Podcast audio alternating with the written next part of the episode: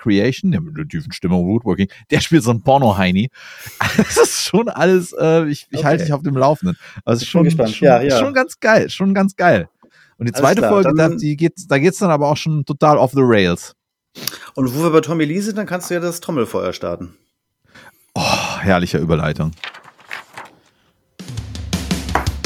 Labern Sie mich nicht mit Goethe an, sondern folgen Sie mir ins Klassenzimmer.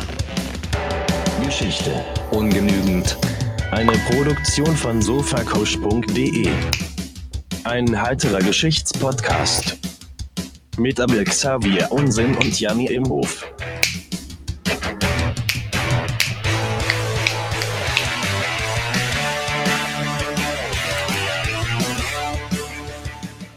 Yeah! Kickstart my Geschichtspodcast. Mit Motley Crew. Na, hallo und herzlich willkommen zu Geschichte ungenügend, dem heiteren Geschichts- und Popkultur-Podcast mit dem neuen Moderator von Wetten das, Abel Xavier Unsinn. Schönen guten Abend allerseits. Ich Hallo. beeilen Sie sich, ich muss gleich los. ja, es geht bald los, ne? Die Baggerwette ist alles am Start heute. Ja, wieder ach, nichts Tagesaktuelles, ne? Heute läuft Wetten das vor, warum auch immer. Und warum auch immer ist mein Name Janni Imhoff und ich erzähle jede Woche Abel und euch eine Episode aus der Weltgeschichte, im wöchentlichen Wechsel mal eine längere, mal eine kürzere. Was aber jedes Mal zutrifft, ist, dass Abel nicht vorbereitet ist und dass ich Wie, ihn wat? am. Was? Ja, genau. Wie? Und ich versuche ihn manchmal mit einem ganz anderen Thema erstmal auf die falsche Fährte zu locken. Und manchmal machen wir ein bisschen Mittelstufe, Schulunterricht, um euch ein bisschen Kontext zu vermitteln. Und am Ende sprechen wir immer noch drüber, wie das Thema sich so in der Popkultur niedergeschlagen hat, beziehungsweise verarbeitet wurde. Und diese ganzen Popkulturreferenzen haben wir in unseren Playlists auf Spotify und YouTube verlinkt. Wo übrigens noch das Schlumpfenlied von letzter Woche fehlt, habe ich geguckt, oder? Hast du es mittlerweile? Ich glaube, das habe ich am Mittwoch ah, okay. nachgetragen. Dann ist ja gut, Hausaufgaben gemacht. Und ja. ebenfalls in den Show Notes findet ihr unsere Social Medias, wenn es die Plattform jeweils noch gibt, wenn ihr das jetzt nachguckt.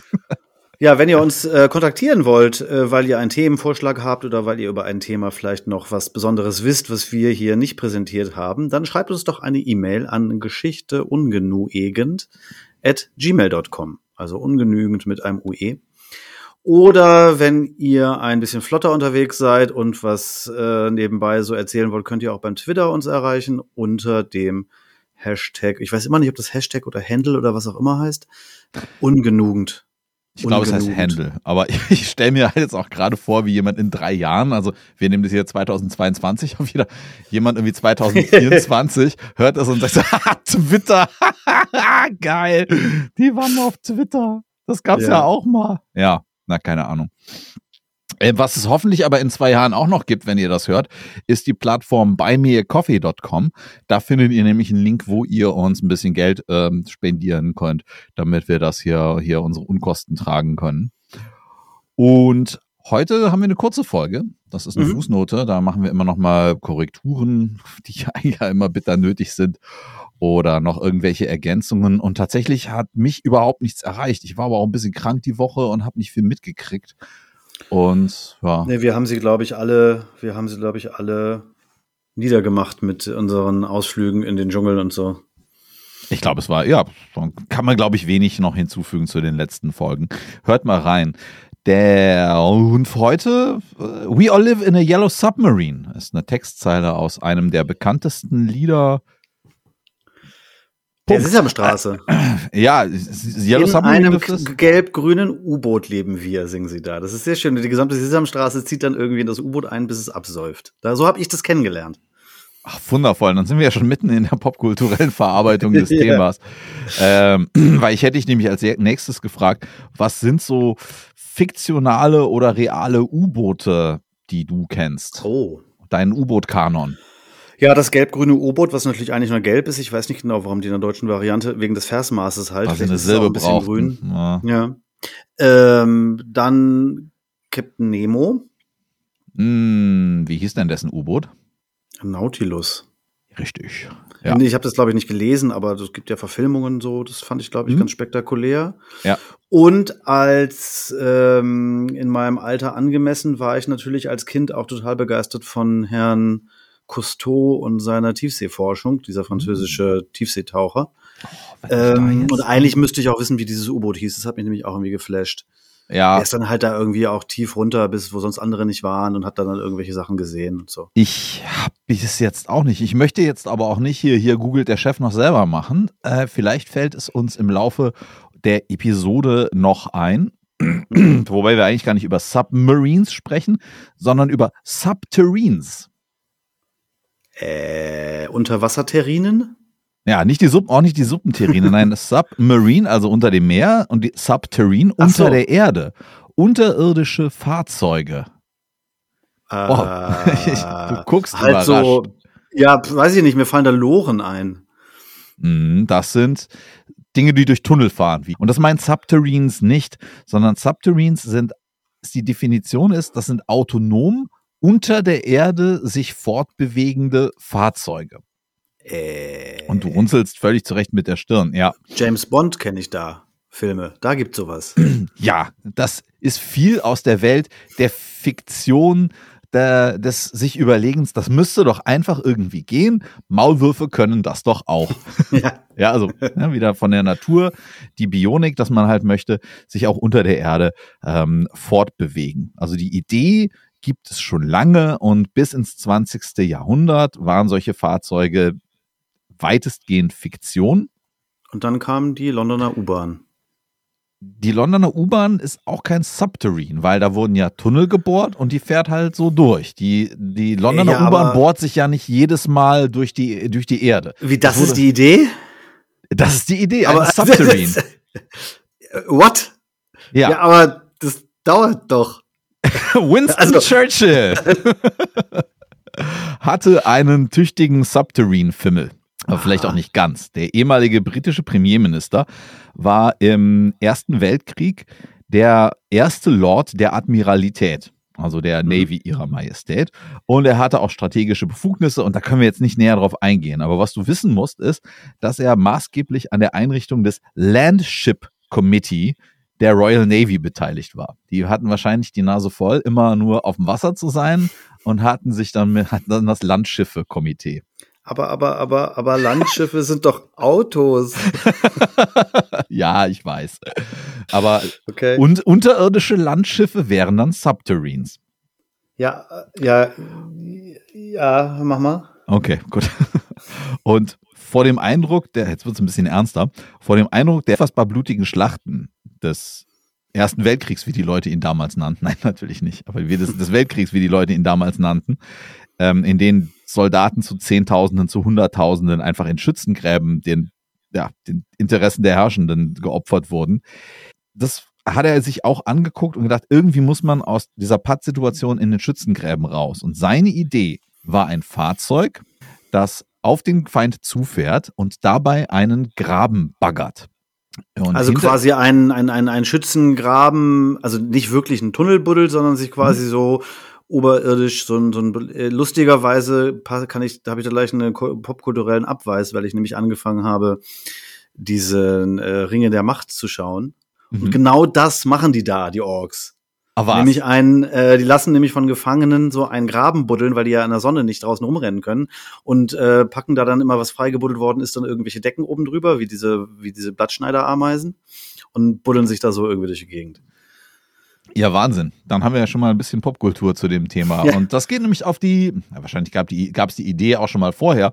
Die Idee Churchills war, wenn wir immer diese Pattsituation haben mit Schützengräben einander gegenüber, wir bauen was, es fährt geradeaus auf den Feind zu, im, äh, im Dunkel der Nacht und mit Artillerieunterstützung, hebt einen Graben aus. In diesem Graben kommt, kommt unsere Infanterie ähm, ungeschadet zum Gegner hin und wir knallen die dann ab. Mhm, klar, ja. Soweit die Idee. Ähm, er setzt sich damit nicht durch im Ersten Weltkrieg. Denn man baut stattdessen äh, Panzer und sowas, ja. Ach so, nein, dann mach es mal fertig. Ich habe da gleich noch einen historischen Abweis. Vielleicht kommst du da auch noch drauf. Oh ja, super. Ähm, man baut stattdessen Panzer und Winston Churchill hat Glück. Ähm, der Zweite Weltkrieg kommt. Er kann seine Idee von diesem Buddelgerät wieder aus der Schublade holen.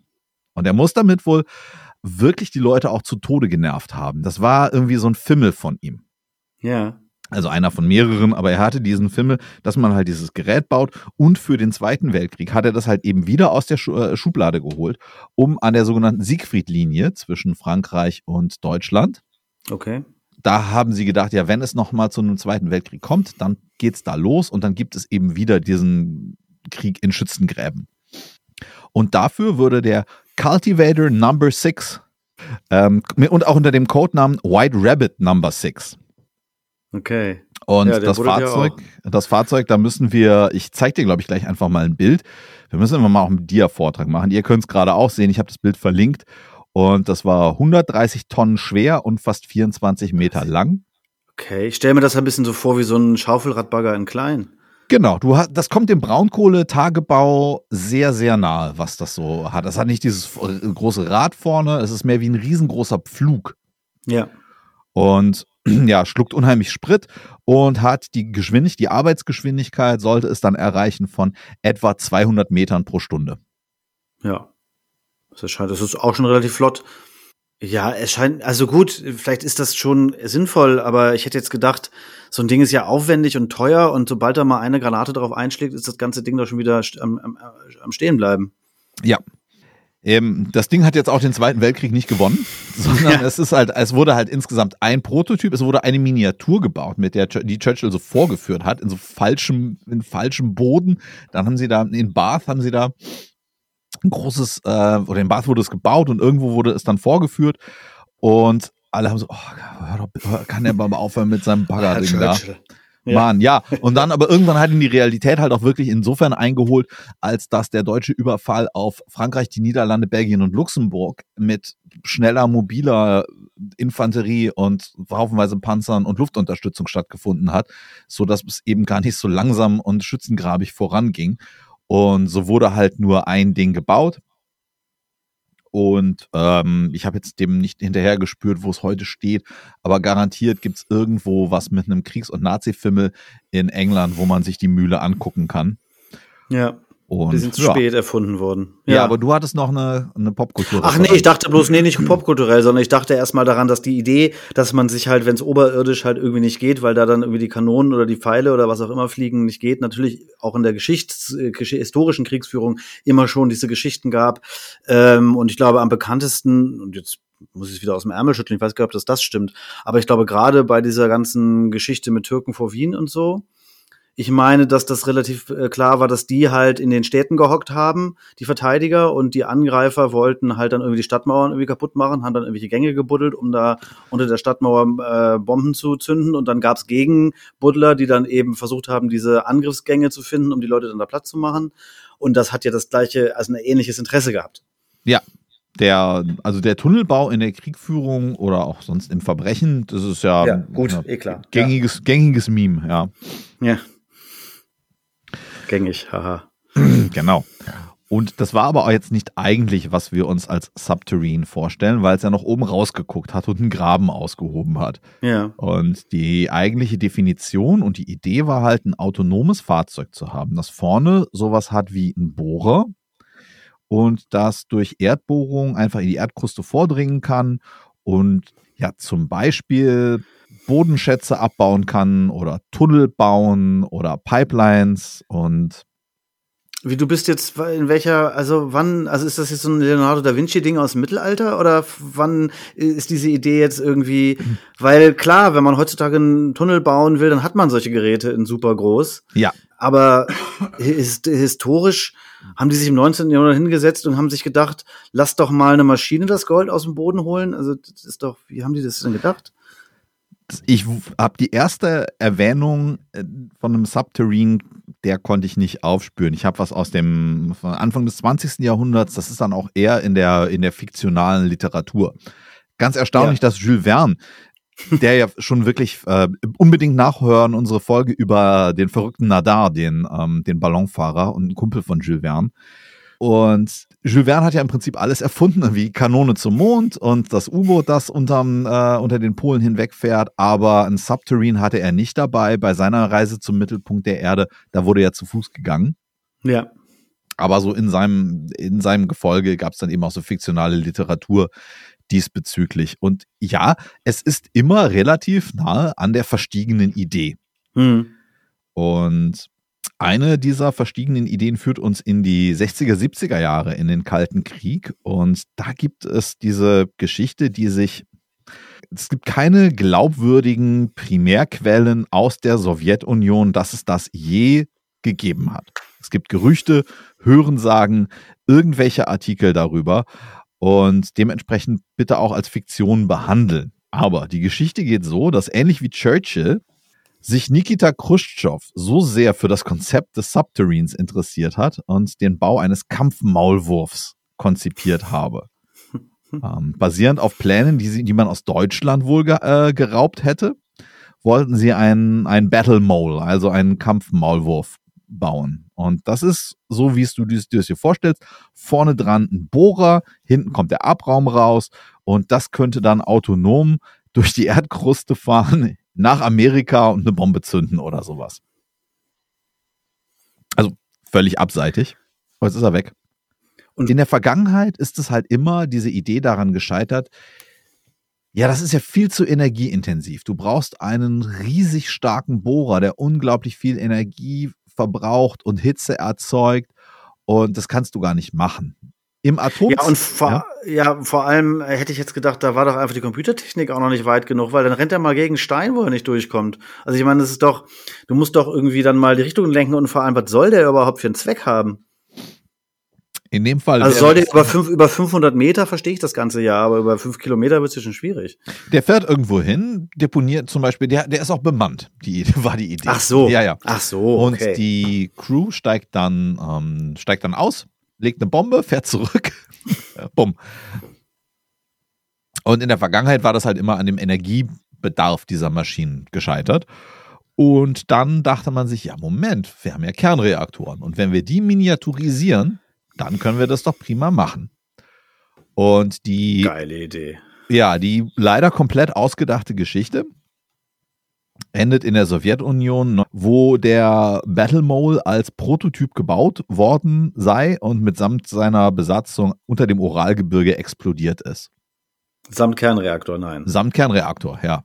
Ah. Also so ein kleiner Miniaturreaktor. Man hat natürlich Probleme, wenn man da vorne mit 1500 Grad Celsius bohrt. Wie, wie kühlt man den Reaktor? Ja, der, ja. so viel kaltes Wasser kannst du gar nicht mitnehmen. Ja. Und, ja. Und wo kommt das her, diese, diese, dieser, dieser Mythos? Wer das zuerst ver, verbraten hat, irgendwie unter der Erde zu reisen wie ein Maulwurf, konnte ich nicht rausfinden. Ich habe noch eine real weltliche Anwendung und gehen wir in die USA, wenn wir schon Kalten Krieg haben, hm, können wir auch mal gucken, was die machen. Da gibt es aus den frühen 1970ern so eine Art Machbarkeitsstudie, die verlinke ich auch in den Show Notes, eines Projektes in Los Alamos. Und da ging es allerdings jetzt weniger um den militärischen Nutzen eines solchen Subterranes, sondern darum, nach Bodenschätzen zu suchen und was ich noch sagte, Tunnel bauen, Pipelines unterirdisch legen. Denn rein theoretisch, wenn du vorne so einen Bohrer hast und so eine Maschine mal fährt, durch diese extreme Hitze hast du dann einen lupenreinen, sozusagen ver verglasten, kreisrunden Tunnel. Weil ja. halt das Gestein schmilzt und gibt dann so etwas ähnliches am Schluss, wenn es trocknet, wie, wie Glas. Und 1974 wurde ein Patent auf so ein Gerät eingereicht und seitdem hat man davon nicht mehr viel gehört. Also wahrscheinlich werden die auch entweder festgestellt haben, dass, dass sie ihren kleinen Reaktor da drin nicht gekühlt kriegen, oder das Ding fährt gerade ohne unser Wissen unter uns her. Naja, gut, aber äh, was ist der große Unterschied zu wirklich solchen äh, Tunnelbohrern? Das sind doch auch irgendwie fahrbare Geräte mit einem riesigen Bohrer vorne dran, der sich da halt dann irgendwie durchs Gebirge fräst, um Tunnel zu bauen. Genau, die fahren nicht autonom. Die werden ja, gut, okay, von ja, außen gut. mit Energie versorgt und äh, mit Wasser und Kühlung etc. Und ja, solche Tunnelbohrmaschinen, wenn du solche, solche, solche Tunnelbohrmaschinen, die, der Unterschied ist, die sind nicht autonom und du hast halt auch keine Besatzung drin, die unter der Erde rumfährt, sondern du hast irgendwie schon ein klares A und äh, also von A nach B und dann hast du aber wirklich diese Dinger, die, äh, die dadurch, die sich da durchbohren. Tatsächlich ist es eben diese Technologie. Du hast einen sehr viel, Ja. sehr hohen Energieverbrauch, aber du hast auch eine Maschine, die das jetzt kann, die in den Ab Abraum dann da auch hinten raushustet, der dann nur noch abtransportiert werden muss. Und ja, das ist sozusagen das, was wir in der wirklichen Welt äh, dann übrig haben. Und die Subterranes sind halt über Machbarkeitsstudien, Prototypen oder Sachen, die letzten Endes doch überirdisch fahren, nicht hinausgekommen. Aber doch ist es ein Riesending in der, ähm, in der Popkultur. Und ich habe nur ganz kurz gesucht und ganz, ganz viele Sachen gefunden von diesen Dingern. Weißt du irgendwelche? Ist ja, ich halte es für so absurd, weil man kann halt oben, also klar, das kommt, ich hätte gedacht, das kommt aus einer Zeit, wo Fliegen noch so wahnsinnig weit weg war, dass man sich halt das realistischer gedacht hat, irgendwie unten durch die Erde zu buddeln, als irgendwie oben rüber zu fliegen. Aber sonst, also ich kenne, also die, die, das Konzept, ich habe ein Auto, wo vorne, oder nee, ein Fahrzeug, wo vorne irgendwie ein Bohrer dran ist und damit fahre ich von wo ich lang will, weil unter der Erde irgendwie ist ja nichts im, keine Ahnung, nichts im Weg, außer Erde und Steine ich fällt mir nichts ein, ist ja denn du sagst mir jetzt was und dann geht mir erstmal der Kopf auf. Hm? Kennst du die britische Puppenserie Thunderbirds? Nee. Okay, das ist so ein Ding, ich meine, das ist aus den 60ern. Das sind so Marionetten. Da gibt's The Mole und das ist auch so ein Bohrgerät, das sich dann. Und was macht das? Hat was für einen Zweck hat denn das? Mir ist der Zweck immer noch nicht ganz klar. Weil über, über Land komme ich viel besser irgendwo hin. Okay, Im Krieg verstehe ich es noch, Ja. aber außerhalb des Krieges äh, leuchtet es mir null ein. Die, in dieser Okay. Serie ging es darum, dass man die, die Thunderbirds, die haben immer Leute aus Gefahr gerettet. Das war so eine Weltrettungsorganisationsgeschichte. und da hat man dann, ja, hier Bergleute verschüttelt, ah ja, wir, wir buddeln unseren eigenen Zugang dahin. Naja, und neben den Thunderbirds gab es auch so ein Subterrane bei der berühmten Spät-70er Zeichentrickserie Dr. Snuggles.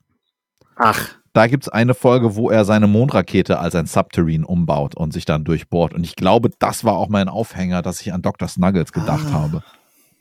der war toll. Ja. Dr. Snuggles. Wenn ich unsere Statistiken richtig interpretiere, äh, kennen unsere HörerInnen Dr. Snuggles. Von, rein von der Demografie her. Und dann gibt es das, um es ein bisschen moderner zu machen, in dem Animationsfilm aus den 2000ern, The Incredibles, gibt es wohl am Ende noch so eine Szene mit einem Hm. Maulwurfwesen, das eben auch genau so ein Ding hat, wie man es sich vorstellt. Vorne dran den Bohrer und dann sieht es aus wie eine Rakete im Rest. Und ganz top aktuell bin ich vorgestern drauf gekommen. Mein großer Sohn hat es nämlich vorgelesen aus einem Roman des YouTube-Creators Paluten, der auf Minecraft spielt und dieses oder jenes spielt. Kennst du vielleicht auch durch deine Arbeit? Hast du schon mal von Paluten gehört? Ja, okay. Dann Ich habe schon mal von Paluten Okay, gehört. da wird ja. genickt. Und in diesem Roman kommt auch ein Subterrane vor mit so einem Diamantbohrer vorne dran. Ja, bei Minecraft, an Minecraft habe ich auch gleich gedacht, weil das ist ja mein und da muss ja was gemeint werden. Ja. Ich habe vorhin gesagt, ja, mein Aufhänger war Dr. Snuggles, aber stimmt gar nicht. Mein Aufhänger war nämlich eine Geschichte, die mir mein Freund David erzählt hat, ähm, als Themenidee, ob ich das mal nicht mal machen möchte. Nur da leben die meisten mit Beteiligten noch und das ist so ein Crime-Ding, das sich auch schlecht aufdröseln lässt. Aber wenn es euch interessiert, guckt mal nach dem Flowtex-Skandal. Aha. Da ging es darum, im, die, ich zitiere mal aus der Wikipedia, die Flowtex-Technologie GmbH und Co. KG im badischen Ettlingen war ein Unternehmen, das in betrügerischer Weise mit Horizontalbohrmaschinen zur Verlegung unterschiedlicher Leitungen handelte. Mhm. Aber was sie halt gemacht haben, ist halt äh, ausgedachte Maschinen verliest und dafür irgendwie über Scheinfirmen Kredite sich geholt und irgendwie auch mit, mit Wissen und Zutun der damaligen Landesregierung und da haben auch zwei FDP-Minister ihre Posten verloren. Und es Okay. war so eine, so eine typische deutscher Provinzskandal um wirklich Milliardenschaden. Aber tatsächlich haben die gar keine physischen Maschinen gehabt, sondern immer nur behauptet, sie hätten sie und haben daraufhin dann Kredite eingesammelt. Die und dann, hatten so ein paar und da wurden Okay. immer neue Seriennummern dran geschraubt. ah, okay. Und die haben halt also wahrscheinlich so ein Fuhrpark von einer Handvoll Maschinen, haben aber irgendwie hunderte draus gemacht. ah, verstehe. Und ja, insgesamt wurden da Freiheitsstrafen von äh, 58 Jahren verhängt und Ach, da gibt's sogar auch ein Musical, weil der Typ hieß Manfred Schmieder und da gibt's auch einen Film Big Money und der war halt auch noch groß und dick oder ist noch groß und dick. Und das war so ein großer Skandal um diese Horizontalbohrmaschinen. Und das ist so ähnlich wie diese Tunnelbohrmaschinen, nur in einem kleineren Stile. Erstmal runter Und dann bohren die halt, was weiß ich, irgendwie durchs Neubaugebiet sich gerade durch. Verstehe. Ja. Ja. Ah, lustig. Ja, Subterranes, alles klar. ja, Ist gut. Habe ich war heute- nie drüber nachgedacht, ja, war dass es heute, das gibt. war heute ein bisschen außer der. Reihe. Ähm, und ja, We All Live in a Yellow Submarine. Ähm, Yellow, also, Yellow Submarine auf jeden Fall in die Playlist. Oh. Ähm, Bob Dylans Subterranean Homesick Blues natürlich. Ich notiere. Ja, ich würde sogar sagen, Going Underground von The Jam, wenn wir das nicht schon in der Playlist haben. Ich bin mir relativ Ja. sicher, dass wir das irgendwann schon mal untergebracht haben. Alles klar. Wieder sehr lehrreich. Vielen herzlichen Dank, Janni. Ja, da nicht für. Nächste Woche, ich hänge mich schon mal aus dem Fenster. Nächste und übernächste Folge gibt es wieder eine Doppelfolge. Ich habe mir was ganz Großes rausgesucht. Yeah. Und dann haben wir vielleicht noch mal vor Ende des Jahres was ganz Spezielles. Und also, wenn ihr im Untergrund unterwegs seid oder auch nicht, ähm, lasst uns wissen, wie es euch gefallen hat. Ich habe auch jetzt in unseren Statistiken gesehen, wir haben ganz viele neue HörerInnen. Hallo und herzlich willkommen. Und wir hören uns alle, ob ihr von der ersten Folge mit dabei wart, ihr Armen, oder brandneu dabei seid. Wir hören uns nächste Woche. Bleibt uns gewogen. Es gibt eine Doppelfolge. Es wird super. Und dir vielen Dank für die Zeit und bis nächste Woche. Gleichfalls. Okay. Danke. Tschüss. Tschüss.